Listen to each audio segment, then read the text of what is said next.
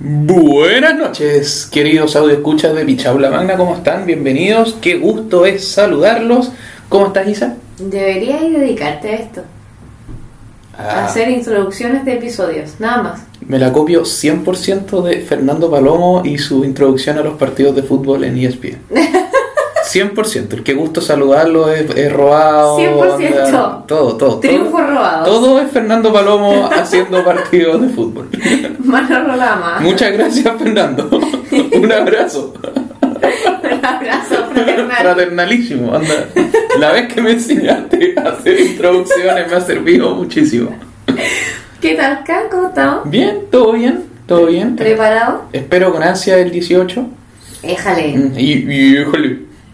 Además les quiero contar, querido audio escuchas, que Isabelita está media perjudicada. No, estoy muy bien. Mm. Bueno, siento que voy a quedar como alcohólica en este podcast porque todas las veces que hay alguien perjudicado soy yo como es que vos le aviso que ayer un carrete bueno, entonces estoy un poco ronca. es como cuarto episodio que pasa eso y vos nunca te has tenido ese problema. Voy, pero ¿me, me curo? ¿Me puedo curar? Como que O no. sea, no es que esté curada ahora, pero. No. Pero bueno, ¿cachado? Que soy la, la única que graba en cañada soy yo, weón. Sí, es verdad. Ya, tengo problemas aparentemente. No, no, nada. Los problemas uno, uno decide cuando son problemas. claro que sí, campeón. Claro que Lo que sí. tú digas. po. Vengo a darles un Federico Ratones de un Federico Ratones. un meta Federico Un Ratones. meta-análisis. Una persona que vamos a mantener en el anonimato me dijo que. No, mandó Federico Ratones diciendo que cuando en el episodio de las guerras públicas, uno, y yo te, tú dijiste algo de los fenicios, y yo te dije que los conoces, y yo te dije, bueno, todos deberían conocer a los fenicios por el alfabeto. Y me dijo, no, el alfabeto es de los sumerios, creo. No, no lo es. Equivocado. Equivocado, querido amigo. Es Federico nuestro, Ratones. Nuestro alfabeto está basado en el de los fenicios. Tengo aquí abierta la página de Wikipedia. Que es la mejor fuente. Ah, pero Sí, bueno, bien. ¿podemos dejar de, de- Yo- yo de no- considerar Wikipedia como una fuente válida? Yo lo estoy considerando en serio, me encanta. po. Dice que eh, el alfabeto fenicio es uno de los sistemas de escritura más utilizados al ser, bueno, y más difundido por los mercaderes, qué sé yo, asimilado por muchas otras culturas, el alfabeto arameo, una forma modificada del fenicio, es el precursor de los alfabetos árabes y hebreos modernos, y el alfabeto griego, y por extensión sus descendientes como el latino, el cirílico y el copto, deriva directamente del fenicio. Siempre tuve dudas respecto a ese, esos alfabetos, el cirílico y el copto. El cirílico es de los rusos.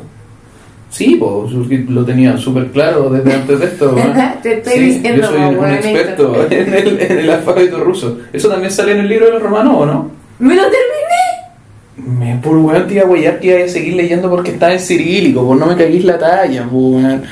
¿Cuándo te lo terminaste, El weón? jueves. Y qué weón, como que, bueno, que bien obvio cómo termina el libro de los romanos, weón. pero. Eh, quiero agregar, voy a agregar una microinformación. ¿Ya? Para el que quiera más información puede escuchar el capítulo de los romanos. Hay dos capítulos de los Romanov, uno de Rasputín, bueno, en realidad tres, porque Pedro el Grande también era Romanov, Sí, es pero este de los últimos Romanov. No es, ¿qué? ¿Cómo, se, ¿Cómo le pusimos? Eh, los rusos, no contaban con Con los, los rusos rusos y y Rusia. Rusia. Capítulo 37. El asesinato en sí mismo de los Romanov ¿Ya? fue más hechizo que la mierda. Salió todo mal. Pero bueno, no como aja la wea chistosa. Fue espantoso. Una carnicería. Se suponía que. Voy a hacerlo muy corto porque no te voy a hablar de eso en este episodio, obviamente, pero se suponía que cada. que, que había un verdugo por cada una de las personas a las que había que matar. Que eran toda la familia, los cinco hijos, los dos papás, el doctor y tres sirvientes, ¿ya? Que estaban ahí con ellos. Se ¿Y el doctor se lo iban a pitear? Sí, porque estaba con ellos, pero también mataron a otros muchos Romanov. Ese mismo, en ese mismo periodo, no solo a la familia imperial. Bueno, espérate. ¿El doctor está haciendo su pega? Ah, pero trabajaban los imperialistas yanquis, pues bueno. Y en un momento, como que pasa algo y el, y el Nicky se acerca y agarran todos a balazos a Nicky. En vez de cada uno a su víctima. Entonces No, a Nicky no, le explota el pecho ¿Ya? Anda como en sangre para todos lados, sesos para todos lados también, que está como descrito en, la- en, lo- en los diarios y en las weas de los mismos soldados. Y weón, queda como una, una nube de humo, entonces todos los demás empiezan a salir corriendo, No. lo que implica que tenían que perseguirlos por adentro del sótano y agarrarlos a cuchillazos con las weas de las carabinas, weón. Ah, la wea y ahí es cuando entra en escena ese como corsé con los diamantes, La de Frodo. la wea, sí, por la wea de Mithril, ¿te acordás Sí. que lo hablamos? Porque les metían las En weas... todo caso, la weá baltona que tenéis como una Es que armadura de diamante. Estos weones creían que lo iban a exiliar, po, weón. Sí, Entonces se chorearon las joyas para tener como algo como, como- claro. Y tratan el un psicópata porque los demás soldados se paralizan y hay uno que es el psicópata que va No y es agarra psicópata, el weón más bolchevique, no, weón. es psicópata weón. No, el más colorado. Weón, agarra a una de las niñas chicas, le pega un balazo en la jeta, weón. Ah, enfermo culiado, ya, Sí, no estamos, y no. las empieza a agarrar, weón, a, como a, a todos, A le- la- a, a como a bayo- cuchillazo con la bayoneta, bayonetazo, Eso, no carabina, con la bayoneta. Y no entraban lo- las weas po- por, los, por, los, por las joyas, ¿cachai? La wea, surreal, weón. espantoso, onda. No, atroz la wea, salió todo mal. A la tía, la que quedó viuda del, del Sergey, que te Ajá. acordáis del tío Sergey, Sí, al sí, que lo reventaron el en el carro. Que se lo ¿te merecía, hijo de puta. Ya, esa tía se hizo monja después de eso, ya como que pico. Y a ella también la Mejor mataron. me caso con Dios otro weón chalado, dijo. Exacto. A ella también la mataron, pero caché que no podían ir y matarla, pegarle un balazo. ¿La tía estáis preparado para lo que te voy a decir?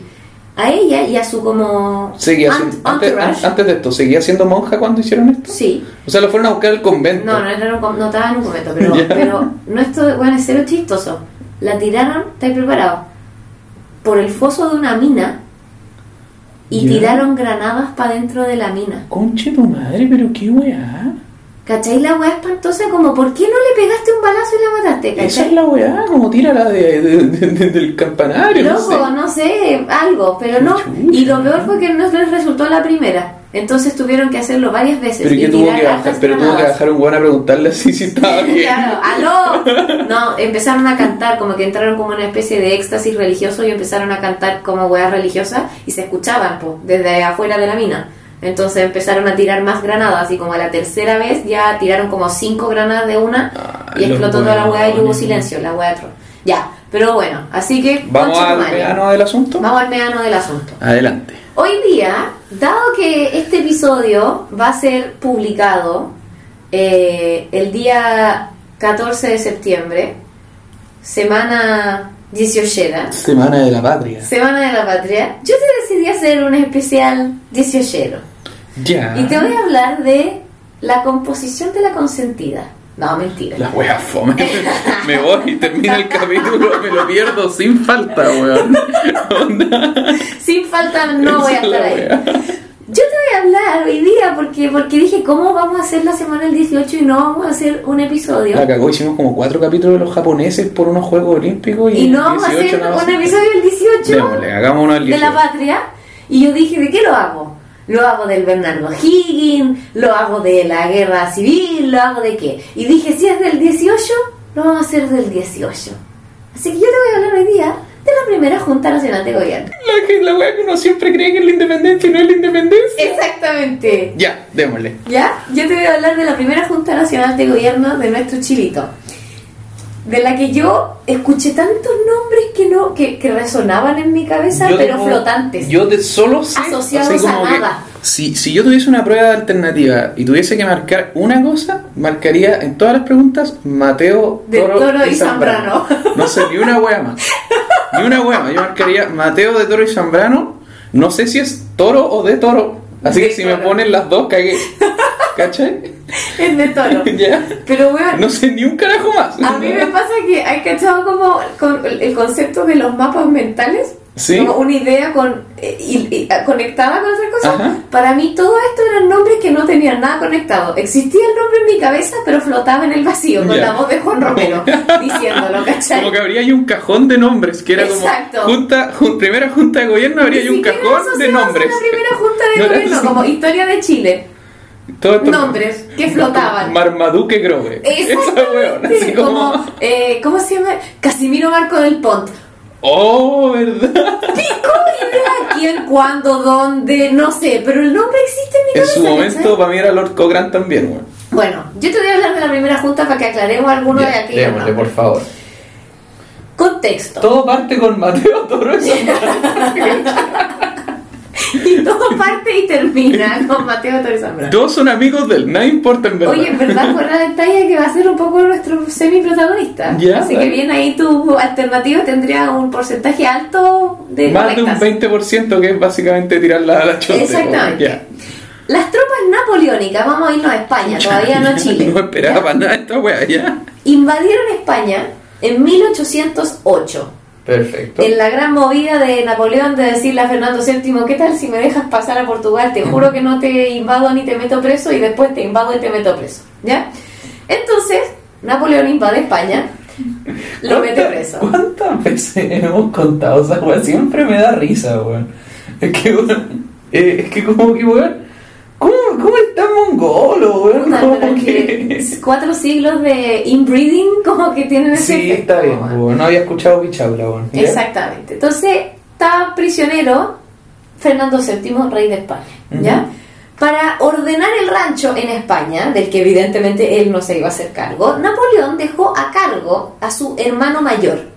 ¿ya? José Bonaparte, rey de España, comillas, conocido internacionalmente como Pepe Botella. ¿Por qué, weón? Porque aparentemente era como una capa. Mira, decían que ¿Por porque era alcohólico. Ah, era por curado. Pero parece que en verdad no era alcohólico, que era como una campaña como de difamación. Ah, ya. Como en su contra que... No, si no soy alcohólico, que me gusta mucho tomar nomás. Claro, si yo no tengo un problema. No, para Eso nada, decía, bueno. yo me controlo. Si yo sé cuándo parar. No, pero parece que era... estoy, estoy enfermo la guata. Me, me comí unos una caracoles. manzana. Una, no, si son las manzanas, mi Sí, capitán. po, weón. No, parece que el weón era como una campaña de difamación de los españoles, como que no querían estar gobernados por este weón y Ya, bueno, y pico, que era un. Pepe Botella. Ya. Mientras él se fue, el Napoleón se fue a seguir pinchando las pelotas por ahí, ¿ya? Ujú. A modo de como resistencia, los españolitos crearon lo que se, inicialmente se llamó el Consejo Central de Sevilla y luego pasó a llamarse Consejo de Regencia. El. Consejo de Regencia se suponía cuidaría los intereses de Fernando VII mientras Fernando VII está en cana. Ya. Nosotros seremos la institución que proteja la soberanía del rey. Esa weá la he escuchado 200 veces y siempre son patrañas. Puta, Las medias Patrañas. patrañas, ¿ya? El Consejo de Regencia fue como la guerrilleada que se pegaron los españoles a la que le atribuyeron la misma autoridad que a Fernando VII. ¿Ya? Entonces era como vamos a representar al Y, rey. y José ¿cachai? Bonaparte, mientras tanto, así como, bueno, estos weones van a hacerse, van a hacer estas cosas, o... Honestamente no tengo idea porque no me metí en esa área porque era como que había que estudiar la guerra napoleónica Y y, qué baja, era demasiado. Pero aparentemente todo esto era como en la clandestinidad, pues weón. Ya, perfecto. Porque o sea, todo era un, esto- era un ente organizado, como que, bueno, incluso tuvo como una renominación. Pero esto era para las colonias, y eso, por eso tenían como este criterio como semi-legal, porque Ya. era como instituciones españolas para, para administrar las colonias. Ya, perfecto. No eran instituciones españolas para organizarse a sí mismas. Entonces como que en volada no le pisaban los callos al weón, Ya, dale. ¿cachai? Eh, o quizás José Bonaparte Era, un pico Chile nomás. estaba todo curado el Pepe Sí, Botella y pasando la mona. Chavo así. dijo, no importa eso, weá. La weá es que en las colonias la autoridad del Consejo de Regencia como que no la aceptaron con tanta obediencia, ¿cachai? perfecto. Porque a pesar de que el discurso en las colonias seguía siendo absolutamente realista, Ya. ¿ya? La aristocracia criolla como que no recibió súper bien esta idea de responderle ante una organización que era embajadora del rey, pero en verdad eran aristócratas españoles perfecto. y a ojos de los aristócratas criollos eran sus pares. Sí, porque me venía a mantener vos. ¿Cachai? Claro, no, se entiende. No eran de verdad sus pares porque efectivamente existía una diferencia de estatus y de derechos y de privilegios entre los criollos y los peninsulares, ¿Ya? Pero ni, era como... Pero eso era si le preguntaba yo a los peninsulares. Exactamente. Entonces, ya hay problema número uno. Partamos por ahí.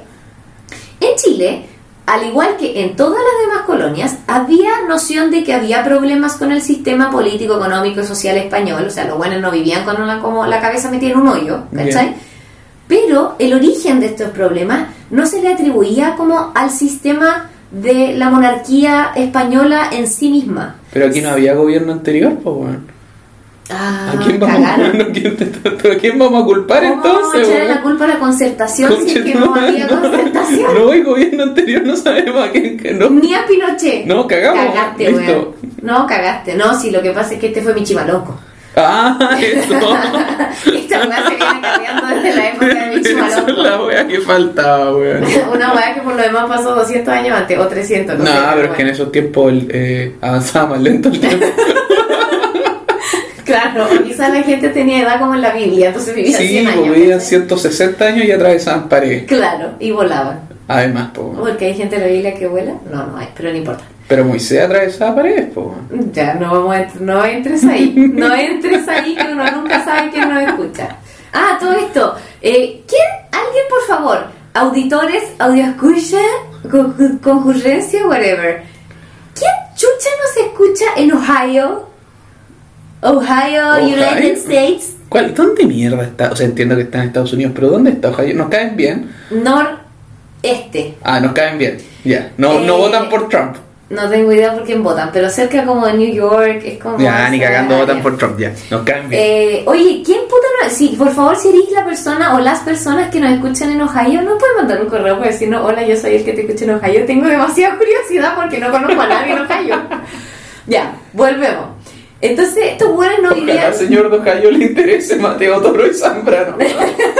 Bueno, asumo, weón, que si nos escuchan en Ohio y hablamos como hablamos, chileno debe ser, po, weón, porque si no, no entiende una pija, po, weón. sí, bueno. Si hablamos en otro Yo tengo- idioma, es un tengo- dialecto, po, Yo tengo la esperanza de que, de que cuando nos escuchan como la gente que no es de Chile, es como cuando uno escucha a los mexicanos como hablar de ¡Y güey, la chingada! Y la así como que debe ser algo parecido, po. Es la misma, pinche pendejo, Sí, güey. pues uno cuando escucha esa misma sí. escuchar a estos chilenitos La neta. chuchetas.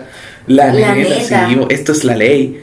Bueno, la hueva es que esto, la- como que el- la sociedad chilena evidentemente tenía quejas, pero no se le atribuían a la monarquía ni al gobierno de Michimalonco, sino a la administración de la gobernación de Chile.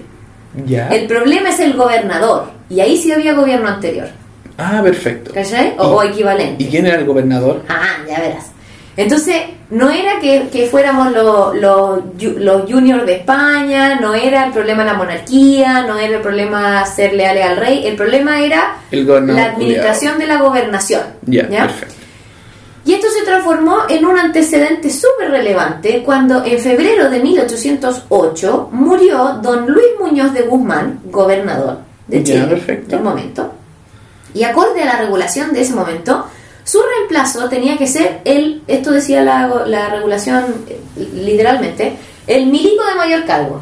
El eso milico. dice. Eso dice, Ya, eso dice el acta de Citado, la Real. Audiencia. El versículo 13. Exactamente, Ya. el milico de mayor cargo. Pero eso era. El milico de mayor cargo tenía que asumir el cargo. De mayor rango, perdón. Tenía que asumir el cargo, por lo que asume el cargo un huevón llamado Francisco Antonio García y Carrasco. Mira tú, ya. ¿Ya? Ya la hueva estaba como más tensa que cagar sin pestillo. ¿Pero por qué ahora, weón? Porque Fernando VII estaba precioso, por lo que serle leales a la monarquía española eh, ya estaba como complicado, porque como le eres leal a un rey que está preso, ya está un poco difícil.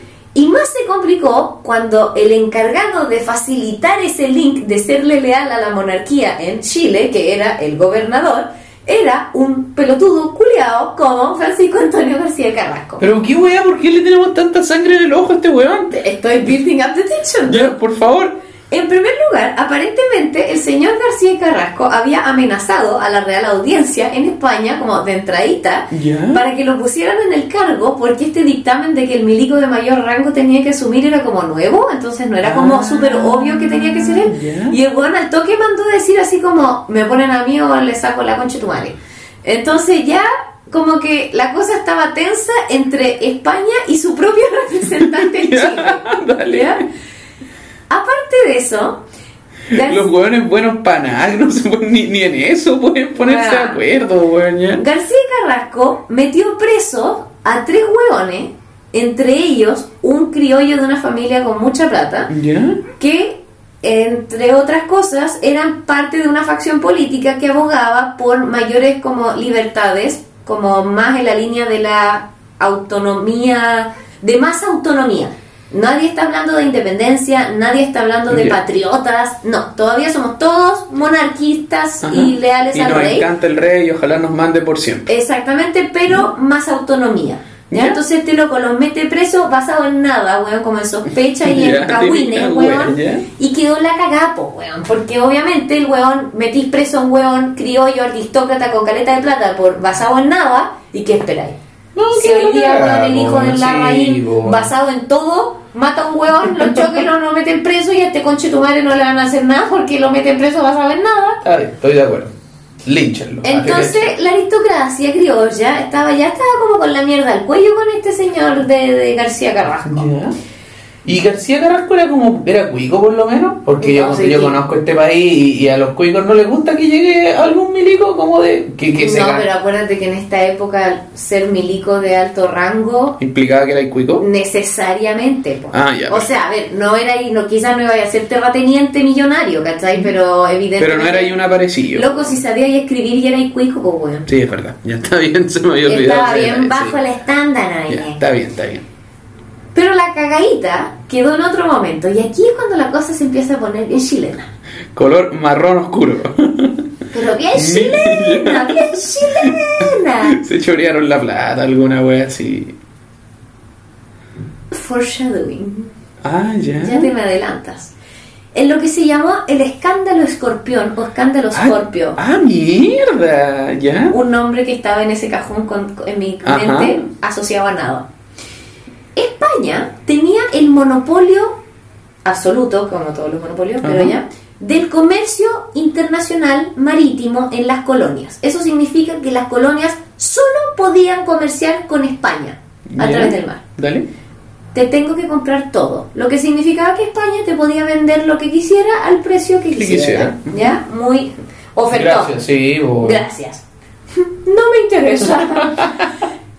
Entonces, en 1808 llega a la costa chilena un barco británico, Ay, no. el HMS Scorpio. ¿Por qué los británicos vienen a Ya, no, no, no, es que, que este- esta weá siento que como que va a quedar la cagada al toque porque se están metiendo, se están juntando unos weones que como que son demasiado, son personajes demasiado potencial de cagada histórica, weón. Como que cada vez que llega un barco inglés a un lugar donde no puede llegar queda la cagada y cada vez que los españoles se taiman o, o- o cambia un mínimo el plan que tenían también queda la cagada, weón. Y entonces la tormenta. Y una Ah, tormenta culiada y se los mata a todos, weón, ¿ya? ¿Y qué weón vinieron a hacer los ingleses, weones, para acá, weón? Hmm. Vinieron a desatar la guerra para después comprar weas, hasta puesto, era todo Esa era la wea. Era todo un plan a futuro. Y los Era- weones desatan la guerra, hasta luego, y después vuelvo, ¿cachai? Claro, cariño, nos vemos en 20 años. Llega el HMS Scorpio, eh, un barco que se supone, para efectos legales, era ballenero y que venía a Chile a eso, a ballenear, Ya. a cazar ballena. En realidad, el Scorpio era uno de muchos barcos de otros imperios, de otras nacionalidades, que comerciaban ilegalmente con las colonias. Regio, me encanta. Evento internacionalmente, práctica internacionalmente conocida como contrabando. Contrabando, sí. ¿Ya? ¿Y esos tiempos ya vendían opio los weones? Eh, 1808, su- o sea, definitivamente. Algún debe haber sí. Porque las guerras del opio son un poquito después. po. O sea, algún weón que trajo opio. O sea, ya, hicieron una, una guerra narco como 20 años después de esto. 10. Ya, o sea, sí o sí que algún weón, algún weón traía. Por lo menos uno, ya. Una colita en el Sí, bolsillo. la algo. va que sea, weón. Al llegar a Topo Calma, a la más o menos a la altura de Puertecillo, ¿Ya? Dale. ¿ya? Al capitán del Scorpio lo recibe un weón distinto que el weón que estaba esperando él para realizar la digna y honorable labor del contrabando. Ya, perfecto. Y Y dijo, me van a hacer la mexicana, estos culiados.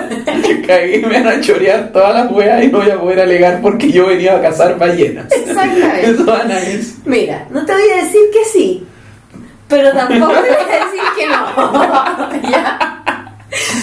Este Oh, weón, Pero, ¿y estos registros de los contrabandistas? O sea, había como. Tengo una pregunta, weón. El we- ¿Había una secretaria como de contrabando? Onda, como que. ¿Cómo se llaman los, las buenas de la corte? Lo, los- este, este transcriptor, ¿no? No, pero lo. este, ay, no sé, esto que escriben con esa maquinita que escriben todo lo que dicen en Sí, la sí. corte. Alguien que andaba en un sí, barco. Eso, por favor. Estenógrafos, creo que se llama. Pero del contrabando. Esa es la. El del mundo de Lampa. el crimen. Eh, Era no como sé, una secretaria, pero tatuada. O en volar, Era como una lágrima, ¿cachai? El Mike Tyson y la buena escribía más rápido que la cresta y se le movían los anillos, así sonaba O, oye, o en volar loco al capitán, o a lo- en, en una de esas, los delincuentes de esta época eran súper ávidos de llevar diarios, po, del bullet journal, una práctica que está muy de moda hoy en día.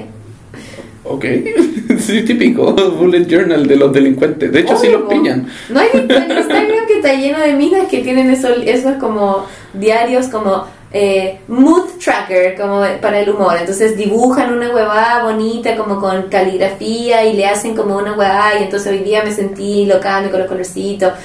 Como que es una tu manera Instagram, muy Tu Instagram es muy diferente a mi Instagram, es una manera muy obsesiva de llevar como cuenta de todo y de básicamente justificar comprar cosas de escritorio. Ya. A mí mi Instagram es como los goles de ¡El bicho! Como ¡El bicho lo hizo de nuevo! Así como... Ya. Y 100 veces además. Y son satisfactorios de mirar cuando Ya. dibujan, ¿cachai? Entonces por eso los vivo, pero jamás en la vida haría una de esas weas, me muere la. Perfecto. Entonces llega Puertecillo, el señor capitán del Scorpio, y lo recibe un weón distinto que el que le estaba esperando y dijo, concha tu madre, me van a hacer una La mexicana. mexicana, weón. Entonces este huevón, el receptor chileno, eh, No sé, no soy mexicano. cuando se entera de la carga, No sé ni lo que son los mexicanos, jefe. como mexicano, ¿cuál, cuál es eso? Eh, se entera de la carga que lleva el Scorpio y que eran como unos textiles muy caros, ¿ya? Morados. Eh, Eso, ahí sí, ya. El Pink Purple. Acuerda como un precio con el capitán, mientras por atrás, como un maldito sneaky motherfucker, le manda un mensaje a dos amiguitos para contarles de esta situación. Entonces estos tres amiguitos chilenos decidieron nada mejor que secuestrar el barco y chorearse la carga. Ahí hueveando. Qué grande chilito. ¿Te das cuenta que se puso chilena rápidamente Sí, la weá? Pero ya se chorea en el barco, hasta luego nos vemos. Te robo la carga, te la choreo. Hola, soy un aristócrata y te voy a robar tu carga. La wea flight de aristocracia que teníamos, weón. Ya. Pero no podían hacerlo solo porque había que como reducir a la tripulación entera de este barco. Sí, po, weón. weón, y es como una wea difícil de esconder además, ¿cachai? Exactamente. Como salir corriendo con el barco, Claro. nos vemos, onda. Así como motochorro, de claro, barco. un lanzazo. Demoráis mil años en hacerlo moverse, po, weón. La hueva es que, como estos tres amiguitos no podían hacer este evento solo, eh, le pidieron ayuda a nada más ni nada menos que a don Francisco Antonio García y Carrasco, los... gobernador de Chile, para que les prestara los pacos para, para chorearse el cargamento del barco. ¡Oh!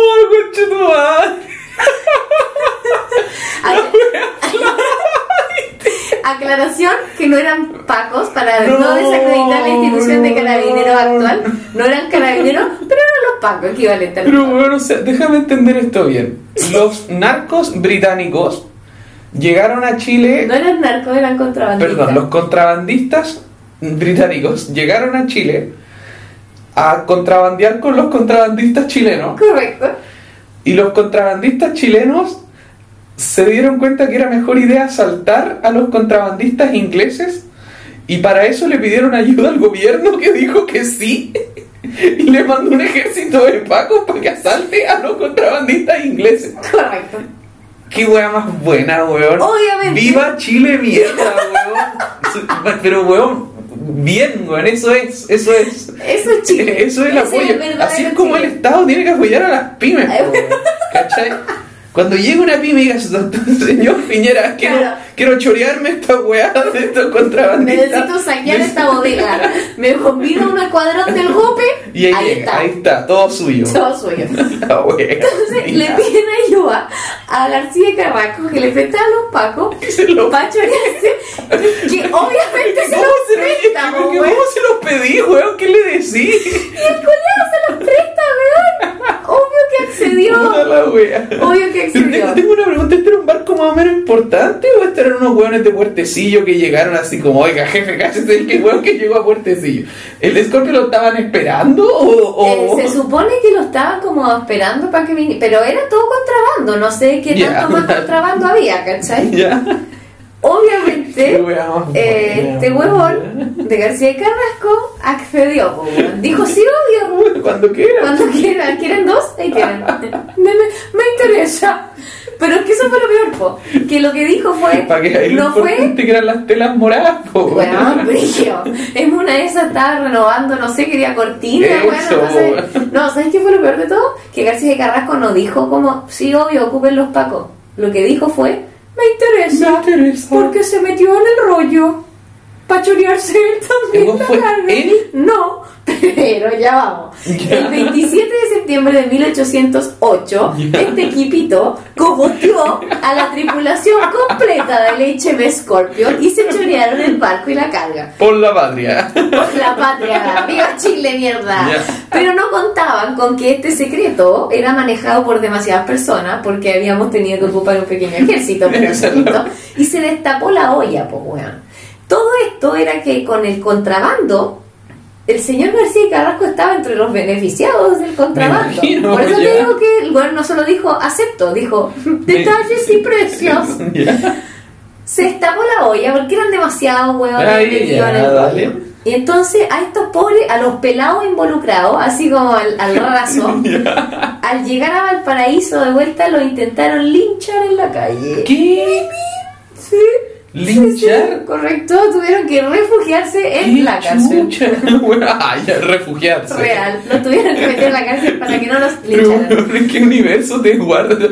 Mira mira el gobierno pirata que tiene que defender a sus... tiene que defender a sus contrabandistas y los esconde en la cárcel, weón. Los defiende en la cárcel a sus contrabandistas. ¿Qué es esa mierda, weón? Ya. Chile, weón. Y en Santiago todo el mundo empezó a pedir que la renuncia de García Carrasco, porque se supo que estaba metido. Son sensibles, weón. Y esto fue, acuérdate que fue en septiembre de 1808, la renuncia eventual, así ya confirmado, se efectúa recién en julio de 1810. Se demora como dos años más o menos entre que se sigue como construyendo tensión, desde que se sabe todo hasta que ya bla bla bla. Ajá, ya. Ya, en julio de 1810 ya la wea no da para más y no sé si el Consejo de Regencia, la Real Audiencia o quien conche tu madre le piden a García Carrasco desde España y le dicen flaco, Por favor, ya. ya no das para más. Ya, perfecto. ¿Ya? Se nombra como gobernador interino a ¿Nuestro héroe? Mateo Toro, Mateo de Toro y Zambrano, Correcto. A don Mateo de Toro y Zambrano. Te voy a tirar otro nombre para que hagas un link en el cajón. El Conde de la Conquista. Conche tu madre. No sé por qué le decían El así. No me di el tiempo de Por eso voy a hacer la pronuncia Claudio Palma. O sea, como el arcángel de la conquista. Así como El planeta Gol. El hombre que vino del planeta Independencia. el, plane- el planeta Patria, el hombre del planeta Patria, que contra toda la, esto me, a mí me llamó la atención, don Mateo de Toro y Zambrano, contra toda la imagen que existía en mi cabeza de esta persona, eh, y contra toda la imagen heroica que a ti te construyeron en el colegio de don Mateo de Toro y Zambrano, era un viejito de 83 años para la fecha, que estaba entero demenciado, yo creo. O sea, había como... ah, eh, Oye, pero al menos respecto- no roba. ¿Cómo es que? verdad, sí, correcto. Pero había comentarios respecto de su memoria frágil. Ya, perfecto. Y yo como, Mm. huele Alzheimer. Huele mal. Mm, esto huele Alzheimer. Oye, el viejito está sensible, weón. Así como ya. Claro, y se masturba en la calle. Listo. huele Alzheimer. Eh, 83 años tenía el pacientes de viejo. Alzheimer frigio que te llegan, weón. Sale los desinhibidos, weón. Sí, pero hay masturbarse en la calle y desinhibido son dos pasos diferentes. Onda así Ah, como te, que. te falta pasar por el área psiquiátrica. A mí me mearon, weón, no me voy. ¿Qué te meó? Un viejo que estaba demenciado me meó, pero no se masturbó en mi cara, Te, po. ma- te meó. Había que verle, tenía una pelota hinchada. ¿Una bola? Una bola, ¿Un tenía, una testículo que estaba hinchado. Tenía, no sé, 90 años, el viejo estaba acostado. Y el weón conversaba, pero se movía poco. Verbalmente estaba. Insisto, verbalmente es muy diferente a, a cognitivamente. Ya. Pero verbalmente el weón hablaba bien. ¿Ya? Así que era. más o menos, o sea, era como un paciente al que no, no da, o sea, había que ir a verlo y había que verle una bola y uno le conversaba por mientras, po. ¿Ya? Y le bajé el calzoncillo para verle su bola y me disparó, po. Era de los primeros pacientes que veía, estaba partiendo. No tomaste el ángulo correcto. Claro, yo estaba ahí, tenía que de tocar la bola y. Quizás tocaste demasiado. No sé, puede ser, uno nunca ¿Dónde sabe. te meó? No, en el pecho, es la pared de pecho. La pared de pecho, viejo, sí. Grandes historias No, de la sí, hoy. pero Bueno, ya no, no hay, no Mateo los Zambrano quizás no se masturbaban en la calle, pero era como un viejito de 83 años Ya. cuya memoria frágil era como reconocida por la gente, como mira, al viejito se le olvidan las cosas. Ese es Mateo Turi Zambrano. En mi cabeza era como Un paquete. un paquete, como un hueón heroico, Sí, galán, como en un como- caballo y suponen que son tan musculosos que se les ve la cabeza chica. ¿cachai? Exacto, Como que exacto. tienen unos hombros arriba de los hombros. No, para mí era como, no sé, como John Cena, weón. John Cena de la conquista. Era Mateo buena, el weón. jefe de la, de la Junta de Gobierno fuera como la roca, weón. Ya, eso me imaginaba. Oh, la weá buena, weón. Pero resulta que era un tatita, po. Entonces, aclaremos algo. Vamos a hacer una aclaración antes de meternos a esta parte.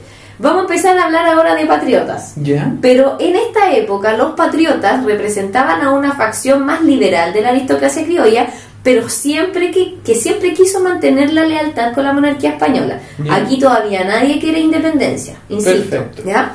Estos patriotas no querían eh, cortar la relación con España, querían más autonomía en términos de autodeterminación, del gobierno, la weá. Pero todos leales al rey y toda la weá. Por lo menos en el papel. No, realmente. ¿O realmente? Ah, no, ya, sí, realmente. En un gobierno leal a Fernando VII mientras este weón seguía precioso por Napoleón. Ajá. ¿Ya? Estos patriotas no estaban ni por ahí con eh, respetar como autoridad este famoso consejo de regencia de la concha de la perfecto. A quienes consideraban como jugar yo, Y que- aparecides. Y que además acaban de poner a cargo un weón que es como un, entra- un tatita. No, por, antes, antes habían puesto el contrabandista. Ah, pero lo pusieron antes de que fuera contrabandista. ¿Estamos seguros? Sí. No. A- Aceptó raudamente el trabajo. A mí me suena que había experiencia detrás. no sé. Se lo veía avesado. Quizá debutó como, como ladrón en conjunto con, con jefe político, pero yo creo que fue ladrón antes. No, vos decís que su debut en la delincuencia pero fue previo a la política. Estoy totalmente, pero estoy seguro. No tengo seguro. pruebas, pero tampoco dudas. dudas. Nunca he escuchado del weón, pero estoy seguro que alguna wea se había choreado antes. Bueno, por este mismo motivo, los patriotas, estos patriotas, empiezan a presionar al tatita de Toro y Zambrano para que convocara un cabildo abierto. Ya. ¿Ya? ¿Qué era un cabildo abierto? Una convocatoria abierta desde la gobernación hacia los ciudad- ciudadanos, que eran como hombres criollos aristócratas. Ya, la ¿ya? típica wea, ya. que no necesariamente eran hombres que participaran en el gobierno ni en la eh, administración pública ni nada, pero que sí obviamente tenían intereses políticos y económicos en lo que pasaba en Chile, po, ¿cachai? Ajá. Entonces empiezan a, a hincharle las pelotas al tatita para que llame a este cabildo abierto. Y el tatita accede porque es un tatita. Sí, ¿ya? corazón de abuelita. y porque dijo, ya no, ya no hay pelotas que aguanten. En mi casa argentina, ya, ya no hay pelotas que aguanten. Y dijo, no, ya no estoy pa' mierdas, con, y hagan la weá que Chao, quieran. ya me voy a morir en un año, chúpenme el pico, hagan lo que quieran, weón. Este cabildo fue convocado para cuándo? Para el 18, de septiembre de 1810. Fecha que Recordemos, recordaremos gracias a el reality de mierda. ¿ya? El exactamente, 1810. ¿ya? exactamente, correcto. Como con el chispa y el calule. como... Ah, linda. ¿Ya? La referencia ordinaria, Sí, pero no era el calule, no sé quién era. pero El yo, Coca Mendoza. yo hubiese pagado por ver al El, calule. el Coca Mendoza estuvo en la granja, creo, ¿no te acordás que comía fideo? Sí. Ahí Sí, que salió, no te acordás que comía fideo.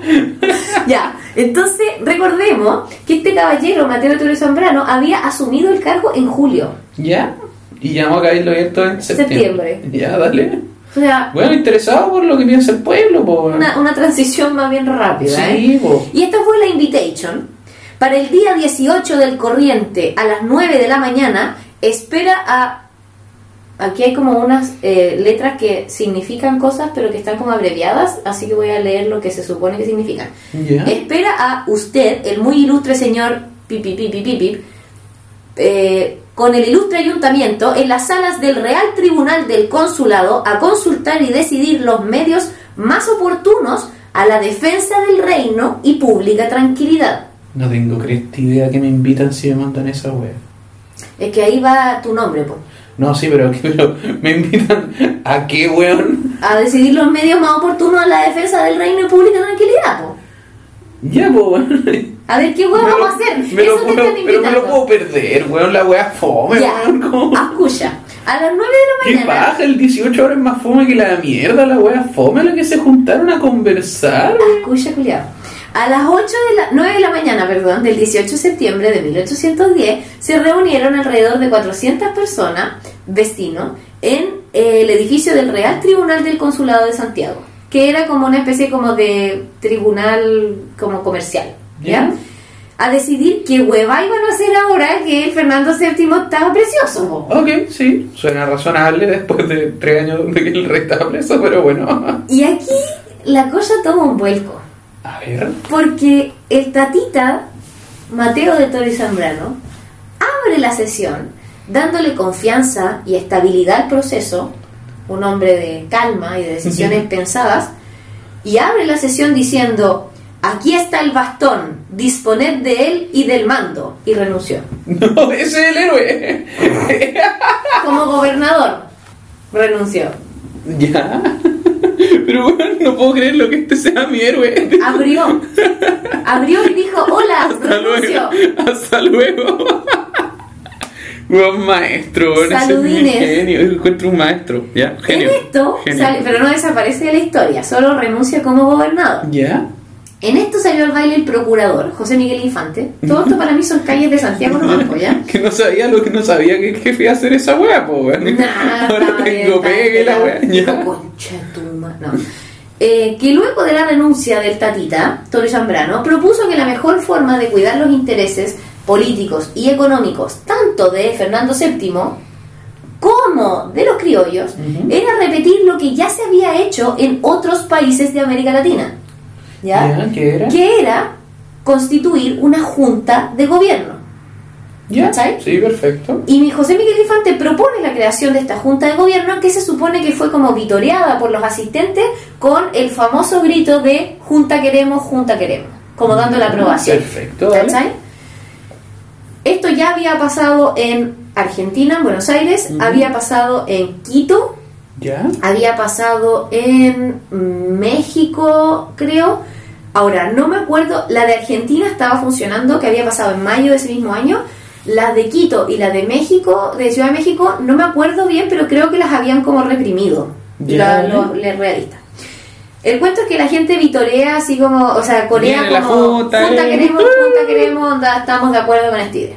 Y se decidió formar la primera Junta Nacional de Gobierno, que estaría compuesta por nueve miembros y que funcionaría en nombre de Fernando VII Ya. ¿Ya? Perfecto. como ente gubernamental para ordenar el rancho en Chile mientras el jefe está prisión. Ya, perfecto. Y como el jefe está precioso, cagó y le va a tener que gustar, po, weón. Eh, tal cual.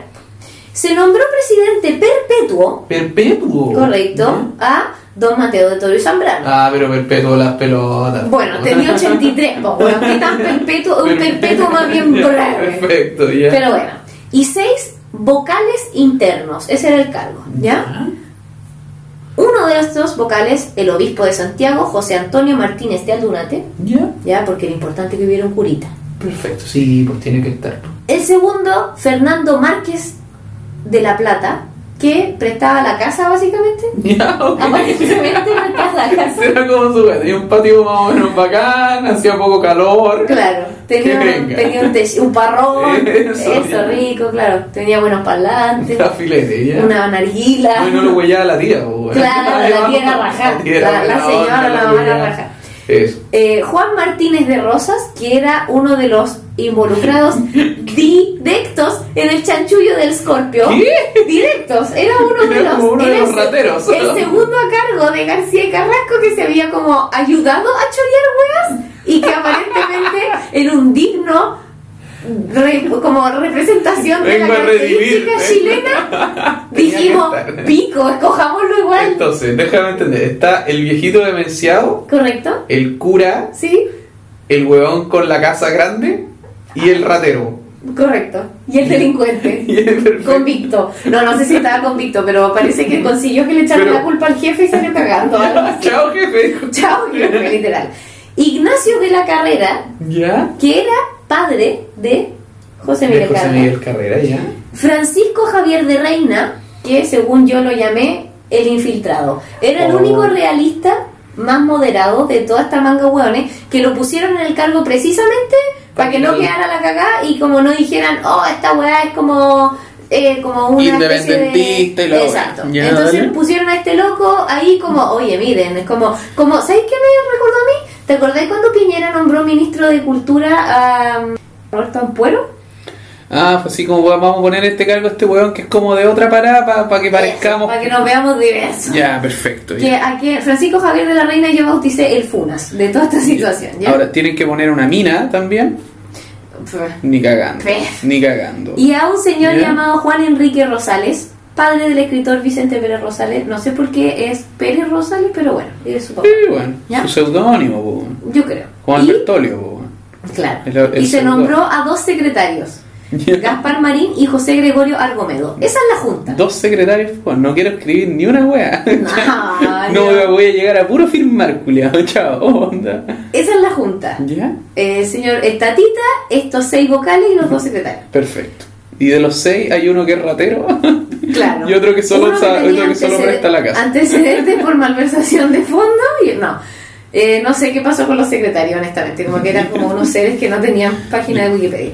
Pero es como, Eh, los, es como los asustadores de Monster Inc. al final la wea. Bueno, o sea, es como el Dream Team, pero es como el Horror Team, ¿cachai? No, no, igual no eran tan terribles. Solo el, ba- el basura era el weón del Juan Martínez de Rosa. Ya, ok.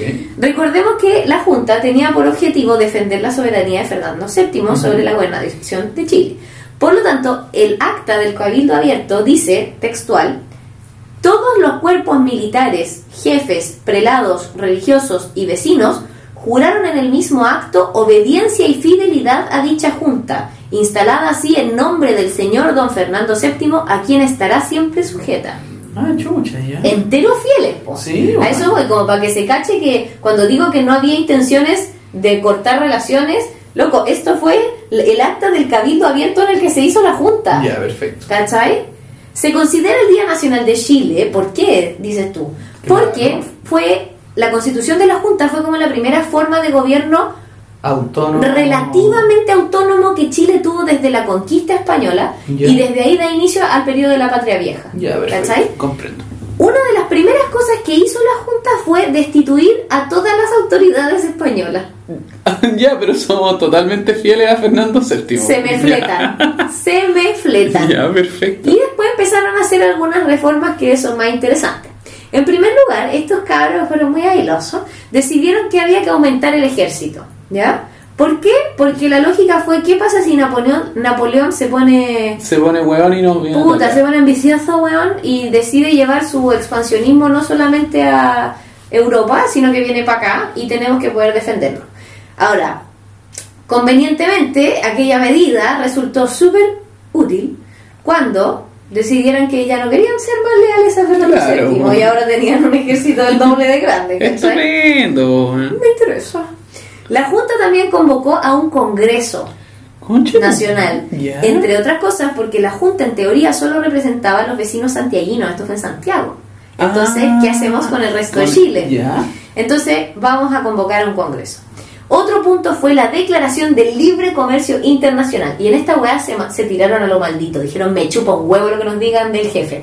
Acá vamos a comprarle a quien venga a vendernos, weón Estupendo, weón. Que eh, obviamente contravenía este como dictamen, ley, edicto, no sé qué se llamará, pero la hueva que los españoles culiados habían puesto que decían como te voy a vender un chicle a 400 Y lucas. que ¿cachai? claramente se lo pasaban por la raja porque si es que el presidente está dispuesto como a narcotráfico. El gobernador. El gobernador, perdón, está dispuesto a contrabandear. Exactamente. Entonces, pico con la wea, ya, chao. El 10 y- no. Y por último, se establecieron como una especie como de relaciones diplomáticas con la Junta de Gobierno de Buenos Aires. ¡Ey, mirá! ¿ya? que había comenzado a operar en mayo de ese mismo año, 1810.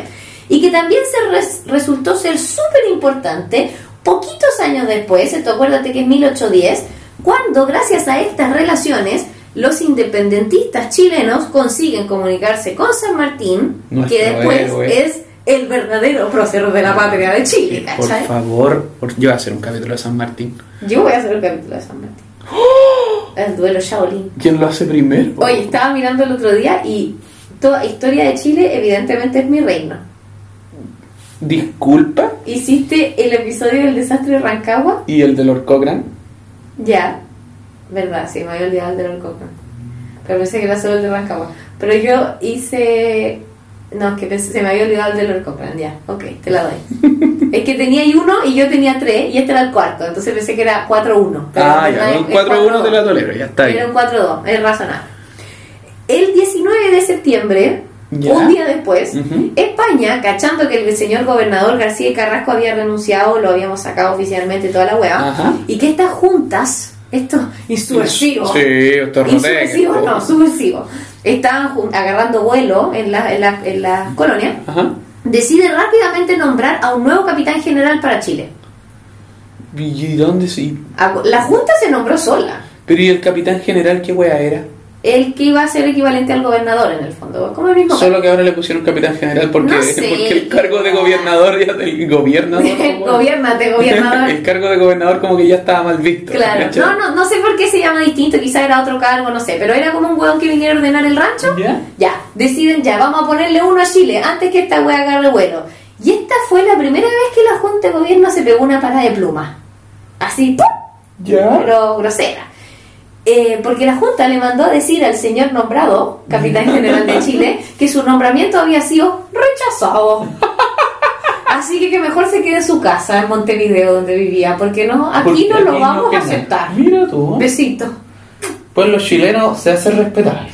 Dentro de la Junta, exacto, existían dos posturas. Los moderados, entre los que estaban el tatita de Toro y Zambrano, y Ya no estaba ya no estaba para exaltarse, ¿no? Pues bueno, si el marcapaso No. le que hacía cagar la weá, si se era exaltado y Aparte en bueno. esa época el weón tenía que como que estar enchufado al litio para que funcionara la weá de la batería. Obvio que sí, pues, andaba carreando la weá, enchufado al cerro, ¿no? Eh, Mateo y Zambrano era de los moderados, eh, Francisco Javier de Reina el Funas, ¿Ya? el Funas, Ah, porque sí, era Funas, obviamente Funas. también era moderado, y los exaltados, que eran todos los otros, perfecto. que obviamente apoyaban la idea de tomar decisiones como en una dirección más autónoma de la monarquía. Todavía seguimos todo en la lógica de lealtad al rey y qué sé yo, pero con distintos grados de autonomía, ¿ya? Esa era la gran diferencia. Y en febrero de 1808, ¿Cómo? o sea, perdón, de 1811, La junta Eh. viajando en el tiempo y weá. Marty Mateo de McFly, Toro a través, a través del tiempo. el presidente de la Junta, Marty McFly, no, en febrero de 1811, el octogenario Mateo de Toro y Zambrano, previsiblemente, estira la pata No, pobrecito. y se murió. Y asume la presidencia interina de la Junta Juan Martínez de Rosa, el más exaltado de los exaltados. Ya, perfecto. ¿Quién que prestaba la casa? Eh, creo que era el, el chanchullo, el del escorpio. No, no, Sí, tenemos sí. que revisar esa weá. Sí, era el de escorpio. No, no puede quedar ese weón a cargo. Guante Chile, viva Chile, mierda. Sí, eso es, ya, Entonces, perfecto. como que se semi-redime. Con Martínez de Rosa a la devuelve las telas. Claro, devuelve la plata, la dona a la Junta. No. Con Martínez de Rosa a la cabeza de la Junta, comenzaron como ya a este hueón hiper exaltado Ajá. a la cabeza, empiezan como a manifestarse algunos como deseos de autonomía de la monarquía española ya como más progresiva y de a poquito cada vez más autónomos, Ya. pero siempre con cautela de eh, No cómo presentarlo mano, y siempre anónimo, como que todavía no había alguien que se atreviera a decir, ¿sabéis qué? Estos españoles culiados nos tienen hasta la tusa. Entonces siempre como, como tirando la piedra y escondiendo la mano. Bien chileno, po, Sí, bien chileno. Entonces en este Quizás por eso contexto... pusieron de presidente este weón, po. Ah, por ahí, po. Pero Era muy hábil haciéndose como el weón y tirándola así como, ah, no fui yo. En el segundo Sí. párrafo. Entonces, en este contexto es que el curita Camilo Enríquez, famosito, Ya, sí. publica anónimamente lo que se llama la proclama de Quirino Lemaches, ¿ya? Que es como esta publicación en la que insta a los ciudadanos a votar por la constitución del Congreso Nacional. Ya, perfecto. Y fue como, cabros, tenemos que ir a votar a favor del Congreso para sacarnos un poco de encima de estos españoles culiados, pero la lógica va de a poquito avanzando a que cada vez los quiero menos encima. Ya. ¿Cachai? El primero de abril de 1811 serían las elecciones para el Congreso, Dios mío, ya. donde quedó claro que a pesar de que tenían el control de la Junta, los exaltados eran una minoría a nivel nacional. Ya, perfecto. ¿ya? Y que la mayoría de los criollos Claro. seguían siendo profundamente realistas. Conforme con la wea, po. Eh, no sé si conforme, pero al menos no estaban de acuerdo con esta idea de tirarse con colores propios. Ya. Por esto mismo, te voy a tener aquí otro nombre que vamos a sacar del cajón, no de una persona, sino de un evento. Ese día de las elecciones, el día, Ajá. el primero de abril de 1811, un grupo de tropas realistas realiza un motín, No, ya. liderado por quién? Por un caballero llamado Tomás de Figueroa, No, ni- no, este no está en mi lista. en weón. lo que se llama el motín de Figueroa. Ese nombre estaba en No, mi cabeza. yo no lo tengo, El lo motín de. Figueroa vivía en mi cabeza, pero ahí flotaba, rebotaba como el pongo, weón, así como sin poder enchufarlo ni una parte. ¿Qué exigían los weones liderados por Tomás de Figueroa? La restitución de García y Carrasco Ya, ya, al tiro viejo. Claro que sí. Sí, cuando quieran. e intentaron impedir las elecciones del Congreso y disolver la Junta. Onda, ya, compadre, Ah, no, esa. que se vaya todo este sistema a la mierda y queremos volver a como estaba antes. Podíamos contrabandear tranquilos, weón. Eh, evidentemente. Ajá. Aparentemente solo los realistas más realistas y los exaltados más exaltados habían cachado la relevancia de la Junta en términos de como la proyección que tenía, ¿cachai? O sea, solo las, las facciones más extremas habían cachado que este esto había sido la primera vuelta de una bola de nieve y que esta junta no era simplemente una junta como transitoria, provisional, que era como la veía la mayoría de la gente, así como, como una junta. Entonces vamos a hacer una, una junta, a pedir Sí, Que la mayoría de la gente entendía como que esto iba a ser como la junta provisional, el gobierno provisional, mientras Fernando VII estuviera preso. Pero solo los extremos se dieron cuenta de que evidentemente, era- evidentemente esto no iba, iba a ser tan provisional, para un lado o para el otro. Los amotinados de Figueroa se eh, encontraron con los soldados fieles a la Junta, con los juntistas, en la Plaza de Armas de Santiago. Ay, ¿se convocaron? No, pero bueno, aparte, comienza el motín, se mueven y los otros buenos salen a buscarlo y se topan en la Plaza de Armas, donde se agarraron a balazos, pues, conchito madre.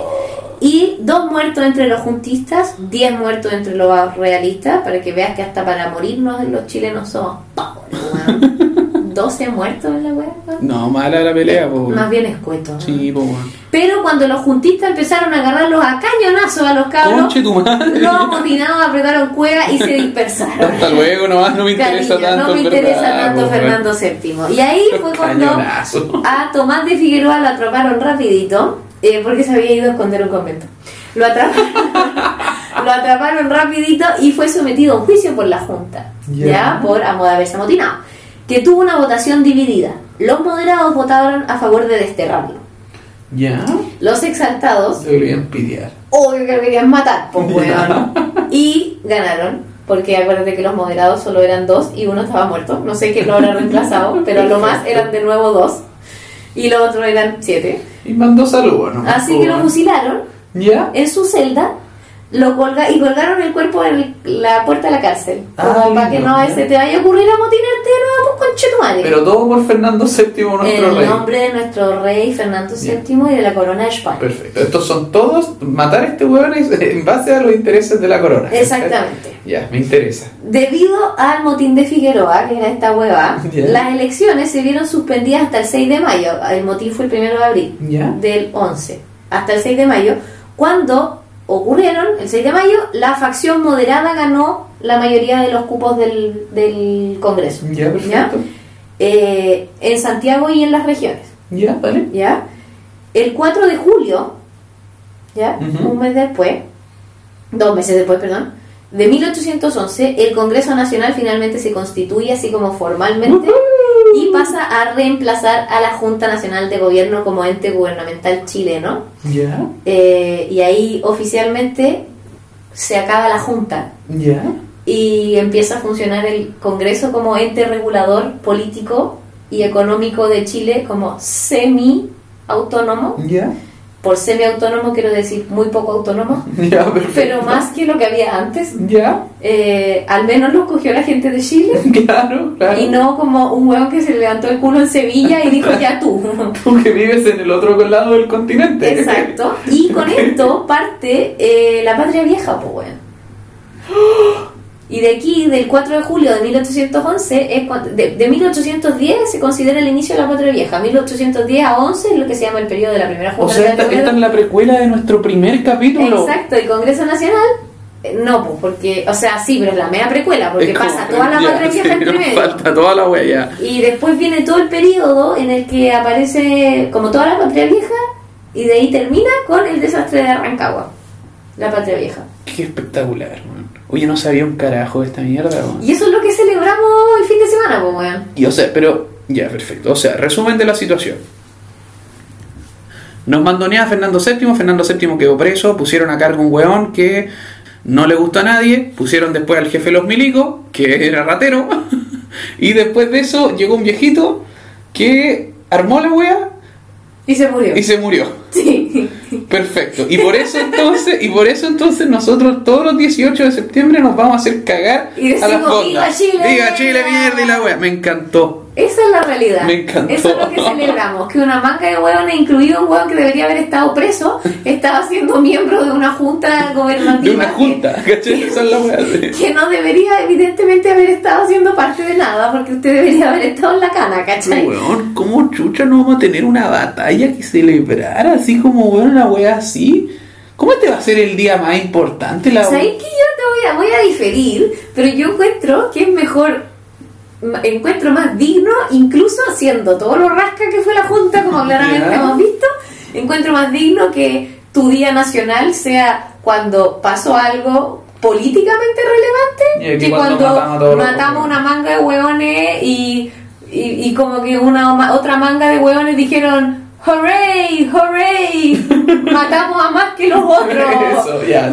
La wea pobre, pues weón. Ok, vamos a hacer, voy a- aceptar tu punto, weón. O sea, encuentro más digno eso que, que fuera el día, fuera como el, no sé, como la batalla de Maipú, pues weón. Pero bueno, tiene que haber alguna weá que hayamos firmado donde se haya Sí, declarado la firma de la independencia. independencia ¿Y que cuándo fue esa weá? el 12 de febrero de 1818. Mira, está en verano, pues weón. ¿Qué nos costaba hacer la weá ahí, weón? no, pero weón, te perderías una semana de vacaciones de los colegios. Ah, verdad. No, sí, démosle Válido, septiembre sí. nomás. septiembre Imagínate los gringos que tienen el 4th of July en medio de su verano. Qué pérdida. Sí, mala, mala. Y hay cachado, tengo una queja que hacer. Ahora que soy grande y puedo hacer esta queja. ¿Por qué nos dan, cuando, bueno, ya a mí las pelotas ya no sé ni qué son las vacaciones de esta Ya no me acuerdo cómo Sí. se ven las vacaciones. Pero cuando era chico yo me, me- me preguntaba muchas veces por qué febrero era el mes de las vacaciones, que era el más corto. Sí, yo también encontraba que era injusto. Era injusto me, me me deben por lo menos dos días. Sí, weón, dos como, o que, tres. como que me plantea, y si, es que y si quisiésemos, no sé, weón, noviembre, diciembre, enero, te hubiésemos tenido más vacaciones, weón. Cuático. Oye, espérate, aquí estoy buscando algo y me voy a autofederratear inmediatamente. Ya. La firma del acta de independencia no fue el 12, fue el primero de enero de 1818 y fue ratificada por Bernardo Higgins, que era director supremo, el 2 de febrero. No sé qué pasó el 12 de febrero. 12 de febrero. Más relevante en cuanto a bla, bla, bla, bla. Batalla de Chacabuco. Ya, pues. Tendremos que hacer un capítulo de esta weá. No, pero eso es 1817. Aquí. Fir- la firma del acta. ¿Cómo en la weá? Si no me acaban de decir que la firma del acta fue el primero de enero. Ya, va a haber que aclararlo. Aló, si alguien sabe me explica. Aquí hay datos que no, no, no estoy entendiendo. Pero en 1818. Perfecto. Entre enero y febrero. Ya, genial. 1818, en el verano. Ya, rico. Cuando todavía funciona el Timaxe. Ya, ahí se firmó. ahí está, ya, genial. Entonces, eh, weón, quería hacer un especial 18 Está bueno, Me sí. di cuenta que cuando a ti te dicen, ¿y por qué se celebra el 18 de septiembre? Están los amateur, amateur que dicen la independencia de Chile. Y uno dice, ay, weón, ubícate. ¿Qué te creí? Es la primera Junta Nacional de Gobierno. Y hasta ahí queda. y Mateo ¿Y- Toro y- Zambra. ¿Y qué se celebra ahí? y, eh, eh, eh, Mateo Antonio Zambrano, ¿y ese quién es? Eh, Zamorano. hasta ahí llego, pues, weón. Nada, pues, weón, Nada, nada, nada, no de nada, lo que es nada. Entonces dije, no, voy a hacer. Entonces, con eso creo que podemos dar por, por terminado el capítulo. Les deseamos a toda la audiencia, obviamente, que tengan un, un gran 18. Y si no hoy en Chile, bueno, pásenla bien también. Se leen igual, ojalá que encuentren dónde comprar pisco. Está súper Su terremoto, no sé. pues, algo, po, algo que lo haga sentir chileno. Eso. Eh, y sea, por favor, por favor, esto es mi comentario de abuelita, pero sean responsables, tengan cuidado, no manejen curado. Eso. ¿Ya? Gracias por escuchar. Chaito.